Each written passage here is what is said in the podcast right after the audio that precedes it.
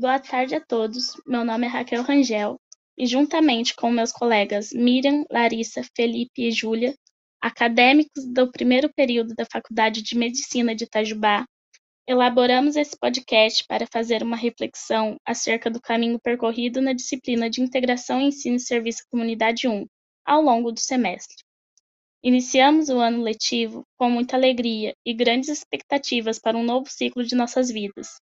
Já de início, ao termos nossas primeiras aulas na disciplina de ESC, percebemos que a medicina vai muito além da parte orgânica, englobando uma parte importantíssima para o nosso desenvolvimento como acadêmicos e futuros profissionais. Ao longo das aulas, foi possível compreender que o IESC enfatiza, através do ProSaúde, a reorientação da atenção e atendimento dentro das unidades básicas de saúde, integrando e aproximando alunos acadêmicos de medicina com a realidade da prática assistida fora das salas de aula.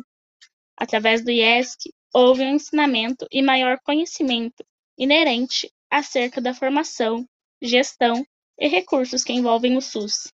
À vista disso, entenda-se a importância da realização de atividades como o IESC, que coloca o estudante em contato com a realidade do sistema público de saúde desde o início de sua formação, proporcionando benefício mútuo aos envolvidos.